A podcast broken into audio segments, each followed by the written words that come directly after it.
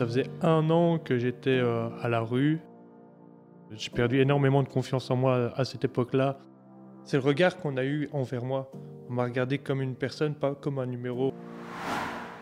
Mon prénom c'est Nicolas et mon âge c'est 24 ans. Sac à dos, ça a été vraiment l'option qui me convenait le mieux à ce moment-là. Ce qui m'a permis le projet, bah, c'est de rattraper cette confiance que j'avais perdue, rattraper un lien social, me remettre sur le droit chemin par rapport à mon logement, à ce que je voulais faire.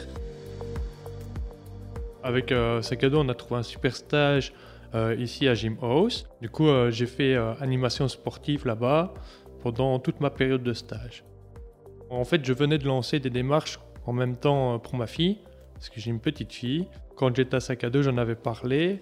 Et là, Antoine m'a dit, bah, écoute, on ira ensemble jusque là-bas, et tu verras que ton tribunal va bien se passer.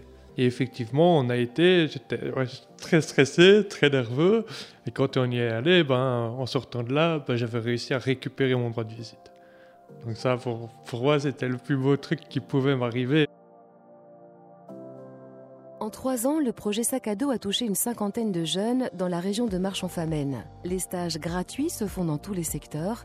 Ils permettent à ces jeunes de retrouver la confiance, de se remettre en mouvement, bref, d'appréhender plus sereinement leur futur.